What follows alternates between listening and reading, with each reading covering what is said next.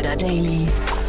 Nachmittagsupdate. Herzlich willkommen nochmal zurück zu Startup Insider Daily. Mein Name ist Jan Thomas und ja, wie vorhin angekündigt, wir haben zwei tolle Gäste hier im Podcast. Heute ist bei uns zu Gast Adrian Locher. Er ist der Co-Founder und CEO von Merantix.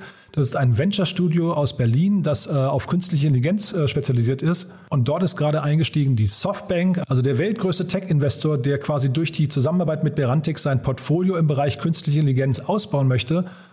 Ja, und das ist, äh, das ist super spannend, muss man sagen. Deswegen ist auch das Gespräch super spannend. Der zweite Gast ist Nikolai Roth. Er ist der Vorsitzende, der frisch gebackene Vorsitzende der German PropTech-Initiative. Und wir haben natürlich über das Thema PropTech gesprochen.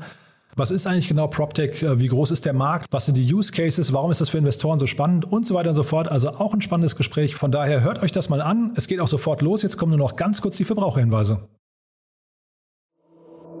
Startup Insider Daily. Interview. Ich freue mich sehr. Adrian Locher ist hier, Co-Founder und CEO von Merantix. Hallo Adrian. Hallo Jan. Ja, toll, dass du wieder da bist. Du, ähm, wir haben ja vor, ich glaube, einem knappen Jahr haben wir mal gesprochen miteinander. Da war ich schon sehr angetan über das, was ihr vorhabt. Und jetzt scheint es so, das sieht die Softbank genauso, ne? Dankeschön. Ja, das ist in der Tat so. Wir haben auch äh, ein wenig äh, oder länger ähm, daran gearbeitet, aber durften das dann jetzt gestern bekannt geben, dass wir mit Softbank eine Partnerschaft eingehen. Ja, und da wurden jetzt, also es, äh, Überschrift war, Softbank investiert auch in euch. Ähm, Zahlen habe ich keine gelesen. Ich weiß nicht, darfst du über Zahlen sprechen? Ich darf in der Tat nicht über Zahlen sprechen, aber ja, Softbank investiert über den äh, Vision Fund 2 auch in unseren Merantix Venture Studio Fund. Und dann, das ist dann quasi eine strategische Partnerschaft auch. Vielleicht musst du uns da mal durchführen. Was ist denn der, der Hintergedanke und die Motivation von Softbank dabei? Genau, also zunächst mal, ähm, glaube ich, was ganz spannend ist, Softbank und unsere, unsere Vision zu KI und dass es die wichtigste Technologie äh, des 21. Jahrhunderts ist, die deckt sich ja ziemlich stark.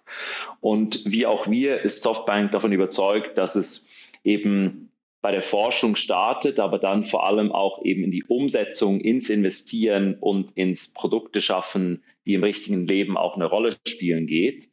Und da haben wir uns natürlich auch ähm, sehr schnell gefunden, eben auch gemeinsam Ökosysteme zu entwickeln, gemeinsam Forschung zu betreiben, unsere Portfoliounternehmen auch zu verknüpfen und sicherlich auch äh, Konferenzen und Events ähm, zu veranstalten. Und das heißt, ähm, Softbank hat jetzt auch quasi eine Mitsprache bei euch, wenn du sagst, eure Portfoliounternehmen ähm, zu entwickeln, in welche Richtung ihr euch weiterentwickelt? Softbank ist ein Investor wie andere Investoren in unseren Fonds auch. Wir haben ja auch Trusted Insight dabei. Wir haben ähm, die Robert Wood Johnson Foundation als institutionelle Investoren dabei, ebenso wie Kellogg. Und ähm, Softbank spielt natürlich auch eine wichtige Rolle, wenn es darum geht, in welche Richtung wir uns entwickeln. Aber schlussendlich die Investmententscheidungen, die liegen bei uns und unserem Board. Mhm. Vielleicht müssen wir noch mal einen Schritt zurückgehen für die Hörerinnen und Hörer, die euren, die den ersten Podcast mit dir nicht gehört haben.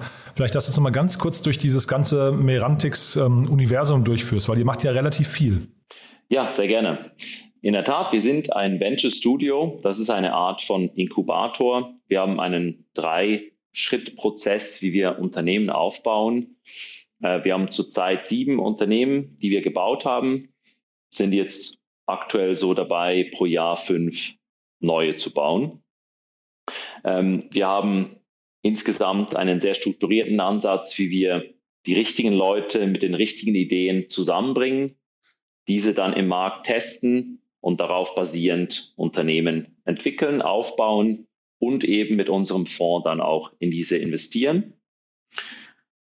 Die Unternehmen, die wir aufbauen, sind untereinander sehr eng verknüpft und äh, tauschen sehr viel aus, bilden also sozusagen ein Ökosystem. Und im April diesen Jahres haben wir dieses Ökosystem auch noch etwas erweitert, indem wir den Campus eröffnet haben. Das ist ein Platz hier im Herzen von Berlin, in Mitte mit über 5000 Quadratmetern, auf dem zurzeit 47 KI-Teams an ähm, Projekten arbeiten. Mhm. Und wenn du sagst, die tauschen sich aus, ähm, vielleicht kannst du uns noch mal ein bisschen durchführen, wie ist denn, also du sagst ja, KI ist eine wichtige oder eine der wichtigsten Technologien fürs nächste Jahrhundert oder für dieses Jahrhundert.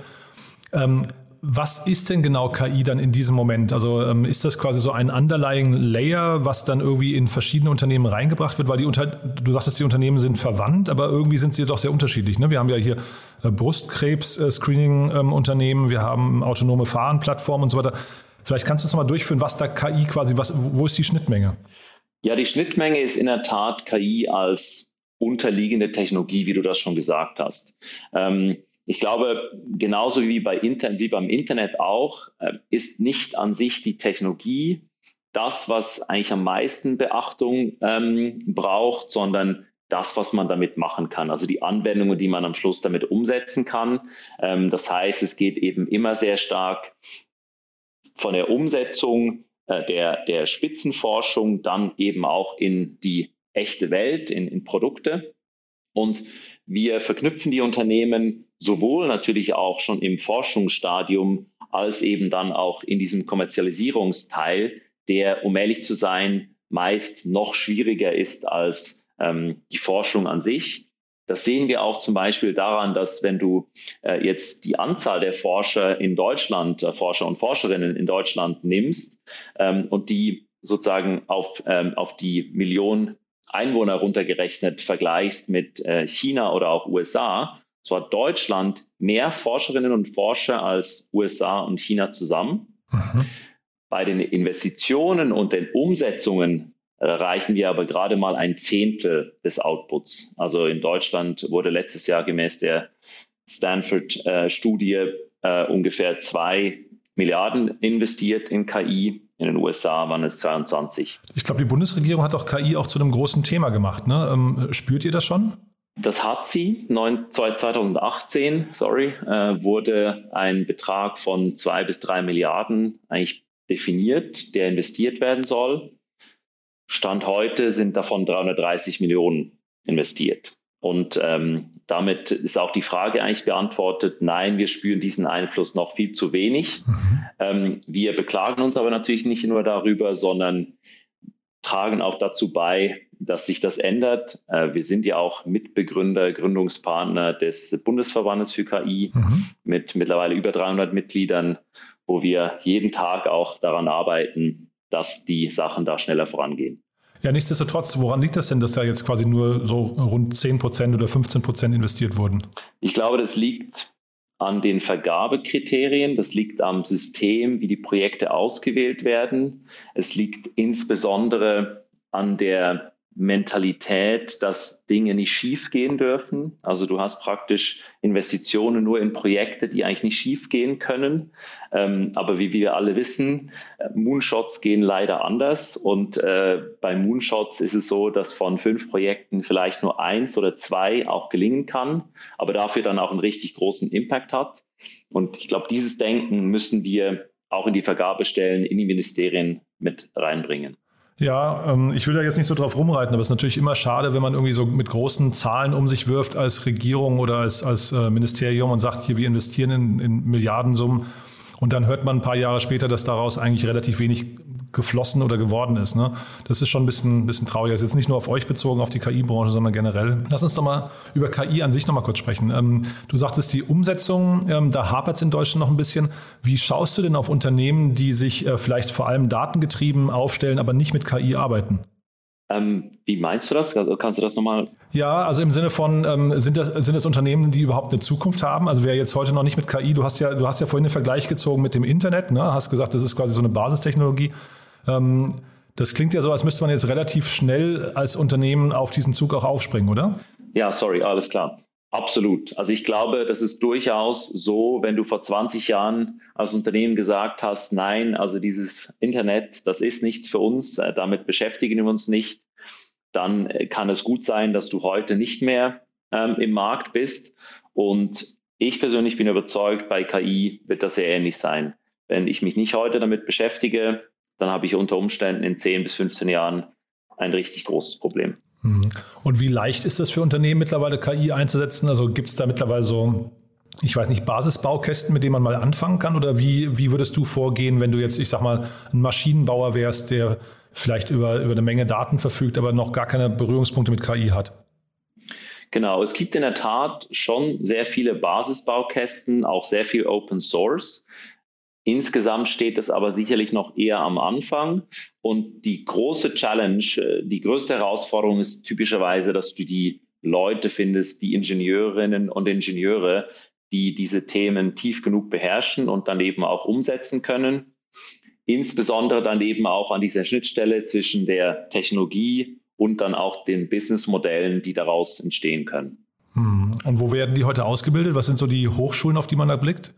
Na gut, du hast auf der ganzen Welt natürlich ähm, Forschung, die betrieben wird. Das sind die bekannten Namen. Ähm, in Deutschland würde ich sagen, ist München auf jeden Fall sehr, sehr stark. Aachen sehr, sehr stark. Karlsruhe sehr, sehr stark. Ähm, Berlin-Potsdam mit dem HPI auch ähm, mhm. sehr wichtig. An der Grenze dann sozusagen natürlich auch die ETH in Zürich. Ähm, da passiert schon sehr viel. Und wie gesagt, an der Spitzenforschung an sich äh, in Europa mangelt es definitiv nicht. Die mhm. Umsetzung findet dann einfach äh, woanders statt und das wollen wir ändern. Mhm. Und jetzt hast du, glaube ich, gerade gesagt, 47 Unternehmen sind bei euch auf dem Campus und ihr habt in sieben investiert. Habe ich richtig verstanden, ne? Genau, sieben haben wir selber aufgebaut und gegründet. Das ist ja zurzeit auch unser Modell, auch vom Fonds. Also wir können mit unserem Fonds zurzeit nur in unsere eigenen Inkubation investieren. Das ist auch bewusst so gewählt. Das wird sich sicherlich in den nächsten ein, zwei Jahren auch mal noch ändern. Aber heute sind wir als Investor auf unsere eigene Inkubation fokussiert. Mhm. Und von dem siebten Unternehmen wusste ich noch nichts. Was ist das für eins? Wir haben tatsächlich gerade zwei neue gegründet, die auch noch nicht ganz äh, sozusagen offiziell raus so. sind. Ähm, aber ich kann dazu auch schon was sagen, also das ist kein Problem. Ähm, das eine Unternehmen heißt Terra Lumina und Terra Lumina ist im Bereich pflanzenbasierte Wirkstoffe. Also da geht es eigentlich um ähm, Entwicklung von Medikamenten und medikamentenähnlichen Stoffen basierend auf pflanzlichen Inhaltsstoffen. Es ist im Prinzip ein Biotech-Unternehmen, was natürlich sehr stark datenbasiert arbeitet. Das zweite Unternehmen ist Brink und Brink ist im Bereich Sustainability Monitoring unterwegs. Das hilft Unternehmen dabei, die regulatorischen Auswirkungen von neuen Gesetzgebungen in Europa äh, jeweils auf die eigene Wertschöpfungskette zu analysieren und dann auch entsprechend sich anzupassen. Mhm. Und was sind denn so Felder, die ihr euch noch anguckt, wo, wo KI vielleicht eine Rolle spielen müsste, es aber noch nicht tut? Also wo, wo siehst du denn das größte Potenzial noch, dass KI da vielleicht, ähm, ich weiß nicht, noch einzieht in diese Technologien oder in diese Bereiche? Also ich glaube, in allen Feldern, in denen wir zurzeit unterwegs sind, ist noch sehr, sehr viel Potenzial. Nicht zuletzt auch in Medizin, wo ja unser erstes Unternehmen Vara entstanden ist. Da sehe ich wahnsinnig viel Potenzial. Ich sehe aber auch Potenzial in Themen, in denen wir jetzt noch gar nicht aktiv geworden sind. Ähm, das sind einmal die Finanzmärkte, Finanzsysteme, ähm, aber auch sozusagen exotischere Sachen wie äh, Quantum-Technologien. Ähm, wir schauen uns aber auch Themen wie Ausbildung, Schule an und wir schauen uns auch Themen wie Neurowissenschaften an. Also wir haben eine ganze Reihe von sehr, sehr spannenden Themen, von denen wir hoffentlich in den nächsten Jahren noch mehr hören werden. Mhm. Über Vara musst du vielleicht gleich nochmal oder nochmal einen kurzen Satz verlieren, weil das ja echt ein super spannendes Unternehmen, was auch damals, wenn ich richtig in Erinnerung habe, daran hast du, glaube ich, auch festgemacht, dass es quasi nicht darum geht, dass KI den Menschen ersetzt oder den Experten, sondern eigentlich ein Zusammenspiel zwischen Mensch und Maschine irgendwann passieren soll, ne? Ja, ganz genau. Vara ist ein Unternehmen im Bereich medizinische Bildgebung. Da geht es also um die Diagnose. Es geht um die Früherkennung von Brustkrebs. Und das System dort unterstützt den Arzt im Prinzip, indem es heute 50 Prozent aller ähm, Fälle, die diagnostiziert werden sollen, bereits komplett automatisiert. Das heißt, von der Bildbetrachtung bis zum Schreiben des Berichts alles übernimmt und das eben jeweils in den Fällen, in denen das System sich sehr sicher ist, dass es die Diagnose erstellen kann. Und in allen anderen Fällen wird praktisch der Case zu einem Arzt weitergeleitet, der sich dann die äh, Bilder anschaut und manuell eine Diagnose macht. Mhm. Wir hatten gerade im Newsletter hatten wir eine, eine Top-Story, ähm, da ging es um äh, Röntgenbilder und da, dass KI in der Lage ist, die ethnische Herkunft von Menschen zu erkennen anhand von Röntgenbildern. Und das fand ich total spannend, weil die Wissenschaftler nicht nachvollziehen können, warum das so ist, also wo, an welchen Merkmalen sie das festmacht. Das ist ja schon irgendwie abgedreht, dass das KI mittlerweile dann viele Dinge auch erkennt, jetzt vielleicht auch bei Vara, ähm, die der Mensch gar nicht erkennen kann. Ne? Ja, genau. Das ist natürlich auch das Spannende eigentlich an KI, dass sie eben dann genau dort sehr überlegen wird, wo es um Zusammenhänge geht, die wir als Menschen auch trotz unserem wahnsinnig äh, tollen äh, Gehirn nicht mehr nachvollziehen können, weil es eben zu viele Dimensionen sind, die da zusammenspielen und eine Komplexität erreicht, äh, die eben, wir nennen das nicht linear ist und damit für uns nicht mehr wirklich nachvollziehbar. Und genau dort sieht man natürlich dann eben, wie solche Systeme überlegen sind und ähm, ich finde, das ist auch gut so. Mhm. Aber es ist natürlich ein total spannender Punkt, den können wir jetzt wahrscheinlich nicht, äh, zu sehr ausweiten, aber das Thema Vertrauen in die Entscheidung von KI oder in die Analysen von KI wird ja wahrscheinlich auch nochmal ein sehr wichtiger Punkt irgendwann. Ne? Wir reden ja über autonomes Fahren zum Beispiel auf der einen Seite, aber jetzt eben auch bei Vara, wenn, wenn nicht klar ist, wie die Maschine zu, dem, zu der Erkenntnis kommt, ist es ja total schwer, dieses Vertrauen aufzubauen, ob sie recht hat oder nicht. Ne? Ich glaube, das Vertrauen aufbauen ist in dem Zusammenhang genau das richtige Stichwort. Es gibt wahnsinnig viele Dinge, bei denen wir heute nicht mehr ähm, unbedingt nachvollziehen wollen, wie das passiert und was da, was da geschieht. Und trotzdem vertrauen wir äh, dem System. Ich würde mal das Auto äh, nennen. Da wird ganz viel gemacht von Computern, ähm, die wir, die, was wir früher selber machen mussten. Also Benzin-Luft-Gemisch zum Beispiel. Ähm, das muss ich aber heute nicht mehr verstehen, damit ich vertraue, dass mich das Auto von A nach B bringt. Ich glaube, bei KI ist es aber schon auch so, dass wir, ähm, und da ist Vara ein schönes Beispiel, ähm, auch wenn das System die Diagnosen automatisch vornimmt, so kriegt der Arzt, wenn er will, die trotzdem noch zu sehen und bestätigt die dann auch nochmal und kann natürlich somit auch dann sein Vertrauen eben aufbauen, dass das System zum gleichen Schluss kommt ähm, wie er sie selber und damit dann auch äh, das System praktisch selber kalibrieren kann, ähm, welche Themen er selbst sich noch anschauen will und welche nicht mehr. Hm. Das heißt, dieses Beispiel mit den Röntgenbildern und der ethnischen Herkunft, das ist eigentlich eine Ausnahme. Da fehlt einfach noch die Übersetzung der Interpretation, irgendwie, dass man, dass man das nachvollziehbar machen kann. Ist aber nicht, nicht der typische Fall. Das ist in der Tat nicht der typische Fall. Ähm, ich denke auch, dass jetzt das Forscherteam da gerade daran arbeitet, diese Merkmale eben rauszufinden, äh, die das System da ähm, beeinflussen, um, um dann auch die Nachvollziehbarkeit der Entscheidung natürlich ähm, wiederherstellen zu können. Super. Adrian, dann sind wir von meiner Seite aus durch. Ah, eine letzte Frage habe ich noch, und zwar in, in eigener Sache. Ich hatte den Emanuel Palua neulich zu Gast von AidMe und der hat gesagt, dass äh, der erste AidMe, äh, weiß gar nicht, äh, Kantinenroboter bei euch im Venture Studio aufgebaut wird. Ist das schon so? Wir warten da ganz gespannt drauf. Okay. Wir freuen uns, wir freuen uns total darauf. Wir werden ab und zu mal vom Team schon bekocht, die dann sozusagen die Menüs schon ausprobieren, äh, die man dann bei uns im Roboter auch essen kann. Mhm. Aber der Roboter steht noch nicht. Äh, wir warten darauf. Super. Okay, dann danke auch für den Insight. Adrian, es war hochgradig spannend. Ähm, ich freue mich auf Updates auch von eurer äh, Partnerschaft, über die wir gerade gesprochen haben mit der Softbank. Und ja, erstmal alles Gute. Ihr seid auf einem echt guten Kurs, finde ich. Herzlichen Dank. Alles Gute, Jan. Startup Insider Daily. Interview. Ich freue mich, Nikolai Roth ist hier, der neue Vorsitzende der German PropTech-Initiative. Hallo Nikolai. Hallo Jan, moin moin. Toll, dass du da bist. Ähm, deinen Vorgänger Alexander Alexander Urbach-Uttermühl, da muss ich mit dem Namen ein bisschen aufpassen, weil er nicht ganz so leicht ist, der war ja auch schon mal hier im Podcast. Das heißt, wir, wir waren schon mal so ein bisschen drin in dem Thema von eurem, äh, von eurem Verein. Aber vielleicht kannst du uns mal äh, kurz durchführen. Was macht ihr denn genau? Ja, also ähm, ich bin jetzt äh, Vorstandsvorsitzender der German PropTech-Initiative. Das ist ein Verein, der 2016 gegründet wurde als unabhängige Plattform zur Vernetzung von PropTech-Gründern. Damals wirklich von äh, sechs verschiedenen Gründern auch äh, für andere Gründer gegründet. Und das Ziel ist es eigentlich, ähm, der GPTI quasi seinen Mitgliedern eine Plattform zu geben für den Dialog mit etablierten Unternehmen der Immobilienwirtschaft. Mhm. Und vielleicht, bevor wir jetzt nochmal über die Schwerpunkte äh, sprechen von eurer, ja, von eurer Initiative, lass uns doch mal vielleicht kurz mal umreißen, was ist denn aus eurer Sicht genau PropTech und was ist kein PropTech? Naja, PropTech selber ist, äh, setzt sich ja zusammen aus Property und Technology und es ist am Ende ähm, quasi, sind es Unternehmen, die ähm, äh, vorhandene, äh, vorhandene Prozesse äh, quasi durch den Einsatz von Technik äh, effizienter äh, gestalten und automatisieren oder eben aber auch neue innovative Ideen in den Markt bringen. Mhm. Wir hatten hier in den letzten Tagen immer wieder mal Unternehmen aus der Baubranche ähm, im Podcast, also Startups aus der Baubranche. Ist das auch schon für euch PropTech? Also weil da quasi dann irgendwie der Bau vielleicht möglicherweise smarter ist oder technologisierter als früher? Oder ist es tatsächlich hinterher eher alles, was im Gebäude, also Aufzugstechnik oder weiß nicht, Smart Homes und solche Geschichten? Also wo, wo zieht ihr die Grenze? Ja, die, die Grenze ist in der Tat fließend, wenn du so willst. Ähm, also es gibt dann eben noch das Thema Construction Tech, also Comtech.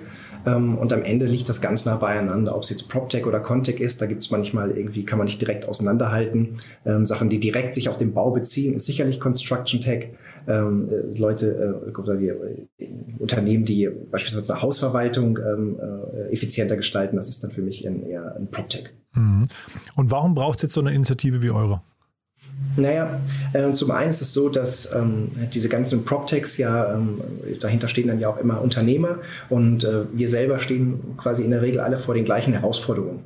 Ähm, das ist sowohl einmal, was den Unternehmensaufbau und die Skalierung angeht, zum anderen aber auch, ähm, wenn es darum geht, ähm, quasi mit den etablierten Geschäft zu machen. Man muss sich ja vorstellen, dass eigentlich 95 Prozent aller PropTechs da draußen B2B-orientierte Geschäftsmodelle verfolgen. Das heißt, die brauchen irgendwie diesen Schulterschluss mit, der, mit, den, mit den großen Playern, mhm. für die sie eben eine Dienstleistung anbieten. Und nur der kleinste Teil ist eigentlich wirklich B2C-orientiert. Das heißt, verfolgt irgendwie ein Geschäftsmodell, wo sie direkt an den Endkunden herangehen und eigentlich so eine Partnerschaft mit Großen gar nicht brauchen. Mhm. Und diese, wenn du jetzt sagst, die Partnerschaften oder die, Kunden, die Kundenbeziehung mit, ähm, mit anderen Unternehmen ist so wichtig, was sind denn so die Learnings da oder die Beobachtungen, die ihr habt? Was macht das denn so kompliziert? Naja, zum einen ist es einfach so, ähm, das liegt, glaube ich, schon in dem, in dem Wort der Immobilie selber. Sie ist halt immobil, das heißt, das ist grundsätzlich sehr träge. Ähm, und ich glaube, jedes Unternehmen, was sich quasi im PropTech-Bereich äh, aufhält, hatte gedacht, dass äh, sozusagen sie ihre, sie ihre Geschäftsmodelle quasi schneller ähm, an den Markt und, und skalieren können.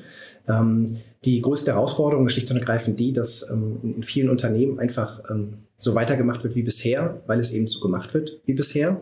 Und dort eben Aufklärungsarbeit zu leisten, dort quasi so MVPs, quasi so eine Art Pilotprojekt äh, herzustellen mit den großen Playern. Das ist halt sehr aufwendig und, und auch zeitintensiv und dauert einfach sehr, sehr lange. Ähm, das hat sich jetzt über die letzten Jahre schon ein bisschen gewandelt, aber Stand heute ist es halt immer noch eine Herausforderung für viele. Und auch wenn ich äh, beispielsweise auf einer Veranstaltung mal die Umfrage ähm, stelle, wer denn, äh, wenn ich quasi Veranstaltungen begleite ähm, mit, mit etablierten Playern und frage, wer hat denn alles heute schon mal Kontakt mit PropTechs gehabt oder innerhalb der letzten sieben Tage, dann ist die äh, die Ratio da irgendwie relativ ernüchternd. Ne? Also die wenigsten hatten da quasi schon Kontakt zu irgendwelchen jungen Unternehmen. Dabei sind es die, die in der Regel quasi ja auch den Kontakt aktiv suchen. Mhm. Und äh, ja, nicht nur suchen und wahrscheinlich sogar auch Innovationen mitbringen, die eigentlich für die Etablierten total wichtig wären, oder? Absolut, absolut. Also ich glaube, der Großteil der, der Unternehmen hat sicherlich ähm, ein Geschäftsmodell, was, äh, was wirklich auch einen großen Vorteil für den einen oder anderen Player bringt. Ähm, deswegen macht es durchaus Sinn, sich äh, vielleicht das ein oder andere PropTech als etablierter sich mal anzuschauen und vielleicht einfach mal einen Pilot zu machen. Das müssen ja nicht immer gleich, äh, muss ja nicht gleich der ganze Bestand sein beispielsweise, den man darüber abwickelt, sondern vielleicht keine Ahnung, 100 oder, oder 200 Einheiten mal, um, um, zu sehen, was es eben wirklich für Vorteile bringt. Mhm. Und jetzt habt ihr euch äh, quasi im Zuge des Führungswechsels, habt ihr euch auch ähm, ja, ich weiß nicht, ein bisschen neu orientiert, neu aufgestellt oder organisiert und habt äh, insgesamt sechs Schwerpunktgebiete, habe ich gesehen, ähm, definiert oder Fokusgebiete. Kannst du es da nochmal kurz durchführen?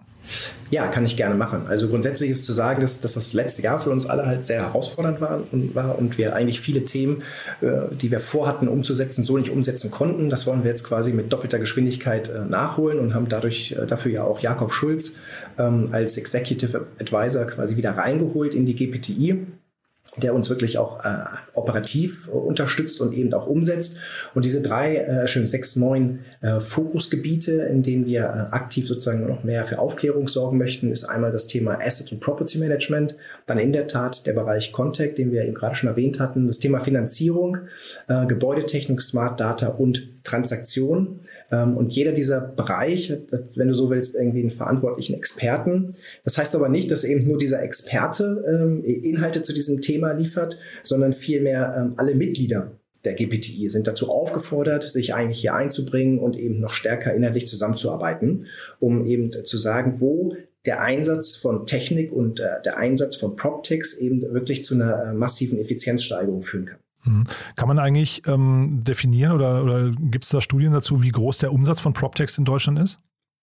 Also, wer da ja immer gute Studien äh, rausbringt, ist in der Tat ähm, EY. Ähm, allerdings habe ich die Zahl im Moment nicht im Kopf, das tut mir leid. Ja, nee, ist nicht schlimm. Ich frage nur, ähm, also quasi die Brücke zu euren äh, sechs Gebieten. Welches davon ist denn das größte? Kann man das sagen, also umsatzseitig?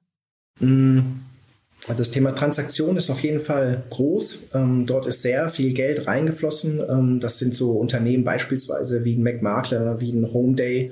Ähm, da sind ja äh, schon mehrere hundert Millionen reingeflossen, allein mhm. schon in den letzten zwei, drei Jahren. Ähm, dann aber sicherlich auch das Thema ähm, Finanzierung, wenn du die, die ganzen ähm, äh, Investmentplattformen beispielsweise anschaust, ob das jetzt äh, wie Exporo ist, ob das äh, Zinsland in der Vergangenheit war, äh, Bergfürst und wie sie alle heißen ähm, dann ist das sicherlich auch äh, ein Bereich, wo sehr viel Geld reingeflossen ist. Asset und Property Management aber genauso. Also man kann es nicht, nicht direkt äh, sozusagen sagen, da ist mega viel Geld reingeflossen. Mhm. Ja gut, das ist jetzt das Geld reingeflossen, aber ich hätte jetzt gesagt, dass vielleicht auch umsatzseitig, dass man das irgendwie mal definieren kann, dass man sagt, äh, der transaktionale Bereich zum Beispiel ist der größte oder so. Aber es ist wahrscheinlich relativ schwierig, das zu definieren, ne? Ist es, weil auch viele dieser Unternehmen natürlich äh, irgendwie in keinster Weise ihre Zahlen rausgeben. Ähm, deswegen ist es schwer, äh, quasi äh, sozusagen abzuschätzen. Das könnte mhm. man mal tun, das ist gut, das würde ich auf jeden Fall mal mitnehmen. Aber Stand heute kann ich da keine Aussage zu treffen. Und du hast eben die Personalie Jakob Schulz, hast du, glaube ich, gesagt, ne, erwähnt. Ja. Und zwar so mhm. selbstverständlich, als müsste man den kennen. ist das so, ja? Ja, ähm, naja, Jakob Schulz ähm, hatte quasi im Rahmen ähm, seiner Tätigkeit bei Blackprint, Blackprint Booster, was ja zu Blackprint Partners gehörte, wo ja Alex, was ja auch Alexander äh, Ubach-Uttermühlen aufgebaut hat. Ähm, dort war er quasi schon, ähm, als er dort bei Blackprint ähm, Booster äh, aktiv war, hat er schon die ganze Zeit die GPTI wirklich operativ mit unterstützt. Mhm. Und dann hat er dort aufgehört und hat quasi anderthalb äh, Jahre quasi was anderes gemacht und jetzt konnten wir ihn quasi zurückgewinnen ah, ja. für diese operative Tätigkeit. Also jeder innerhalb der GPTI als Mitglied, der kennt sicherlich Jakob noch und alle neuen lernen wir jetzt ja sowieso kennen. Also ein echter Szenestar. Ähm, ja, dann vielleicht nochmal als letzte Frage, wer soll sich denn bei euch melden oder für wen seid ihr denn attraktiv? Ich habe gesehen, 65 Unternehmen werden von euch vertreten oder sind bei euch ähm, im, im Verein äh, organisiert. Werden das noch mehr? Also ist das, was ist das für eine Abdeckung und wer soll sich vielleicht noch melden? Ja, also ähm, in der Regel sind es jetzt sozusagen äh, sogar schon über 70. Ähm, jetzt kommen trudeln jeden Tag quasi neue Anmeldungen rein. Ah. Äh, liegt einfach daran, da, dadurch, dass wir es sozusagen nicht so präsent waren innerhalb der letzten äh, Monate äh, während der Pandemie.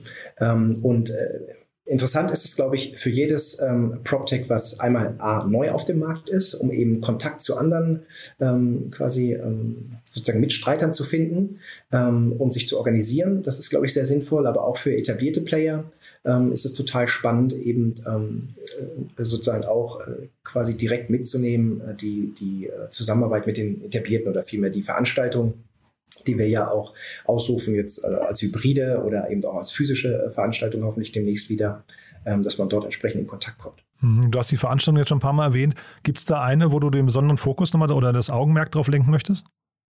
Mhm. Also was wir einmal äh, intern haben äh, unter allen Mitgliedern ist sicherlich ähm, unsere Unternehmer-Calls. Ähm, die finden jetzt zukünftig, werden die alle zwei Monate stattfinden. Ähm, das ist da wirklich, dass man sich über Zoom einwählt äh, und, und so einen Lunchbreak macht. Das war jetzt äh, vorgestern beispielsweise von 13 bis 14 Uhr. Und da wurden halt zwei Themen beispielsweise besprochen. Einmal ähm, wie, wie geht es jetzt quasi im New Normal weiter ähm, mit dem Stichwort Homeoffice? Ne? Bleibt es oder gehen alle wieder zurück ins Büro? Wie handhabt es das eine Unternehmen, das andere Unternehmen? Äh, und das andere Thema war, ähm, wie quasi die Vertriebsaktivitäten während der Pandemie waren. Wer hat Vor- und Nachteile daraus gezogen? Mhm. Ähm, also ein offener Austausch. Das sind äh, tolle Sachen, die sozusagen intern innerhalb der Mitgliedschaft äh, sozusagen stattfinden. Und was für Veranstaltungen wir nach außen hin planen, ist, ähm, Sicherlich ähm, gab es früher sogenannte Meetups, die werden wir wieder ins Leben rufen, ähm, wo einfach äh, man ein, ist kostenfrei, geht man lose hin, es gibt immer einen Host, der stellt eben ein bisschen, ein bisschen Pizza hin, gibt ein paar Drinks aus und am Ende ähm, ist es eben offen für alle. Das äh, gibt immer einen sehr, sehr guten Austausch. Und was wir planen, sind so ähm, Fireside-Chats, wo wir ähm, die Möglichkeit haben, immer einen äh, wirklich ähm, hochkarätigen Player aus der, ähm, aus der, aus der ähm, sagen wir, von den, von den traditionellen äh, sozusagen zu überzeugen, dass er sich einmal, ähm, dass er uns die Möglichkeit gibt und unseren Mitgliedern die Möglichkeit geben, äh, gibt, quasi mal so, so einen intimen Austausch zu gehen. Und ähm, das sind so eins der spannendsten Formate. Super. Du, dann, also von meiner Seite sind wir durch. Haben wir aus deiner Sicht noch was Wichtiges vergessen? Ähm, eine Sache gibt es noch, das ist die Partnerschaft, die wir mit dem äh, äh Zentralen Immobilienausschuss, mit dem ZIA ähm, jetzt ein, eingegangen sind oder Aha. vielmehr noch mehr vertiefen möchten. Ähm, der ZIA hat ja quasi eine äh, Plattform äh, äh PropTech quasi ausgerufen, wo sie eben nochmal ein stärkeres Sprachrohr Richtung Politik ähm, äh, sozusagen machen möchten. Und ähm, dort engagieren wir uns mit der GPT eben auch, haben dahingehend sozusagen unsere Partnerschaft mit dem ZIA vertieft und haben quasi Franka Birte die ist die äh, Geschäftsführerin der, von Mieter und auch Gründerin von Mieter, auch einem, einem PropTech, ähm, die schon Mitglied der GPTI war. Die ist sozusagen die Schnittstelle zur, zum ZIA ähm, und ist dort bei, engagiert sich dort eben auch für diese Plattform PropTech innerhalb des ZIAs. Super. Und wer euch äh, finden möchte, ähm, wir verlinken euch, aber gpti.de ist eure ähm, Webseite, ja. Das genau, heißt, da findet man wahrscheinlich alle, zumindest Events und auch äh, Informationen zur ZIA und so weiter, findet man wahrscheinlich dort auch, ne? Genau so ist es. Super. Nikolai, hat großen Spaß gemacht. Äh, willkommen im neuen Job und wenn es Neuigkeiten gibt bei euch, sag gerne Bescheid, ja? Ja, sehr gerne. Danke, Jan. Mach's gut. Ciao, ciao. Startup Insider Daily, der tägliche Nachrichtenpodcast der deutschen Startup-Szene. So, das war's für heute. Das waren Adrian Locher, CEO und Co-Founder von Merantix und Nikolai Roth, der Vorsitzende der German PropTech-Initiative. Ich hoffe, es hat euch Spaß gemacht. Ich fand es zwei super coole Gespräche. Wie immer die Bitte an euch, empfehlt uns gerne weiter. Wir möchten gerne erreichen, dass so viele Menschen wie möglich, die das interessieren könnte, das auch mitbekommen, was wir hier machen. Also von daher, falls ihr jemanden kennt, den das Thema KI interessieren könnte, gerne den Podcast weiterempfehlen. Und falls ihr jemanden kennt, der im PropTech-Bereich unterwegs sein sollte, genau das Gleiche. Also von daher, tut uns den Gefallen. Egal ob auf LinkedIn, auf Twitter, auf äh, Instagram oder einfach nur bei Apple Podcasts kurz bewerten, wie ihr diesen Podcast findet. Damit tut ihr uns auf jeden Fall einen großen Gefallen und wahrscheinlich auch der Person, der ihr es weiterempfehlt. Von daher vielen Dank dafür. Ansonsten euch noch einen wunderschönen Tag und ich freue mich, wenn wir uns morgen wieder hören. Bis dahin, alles Gute. Ciao, ciao.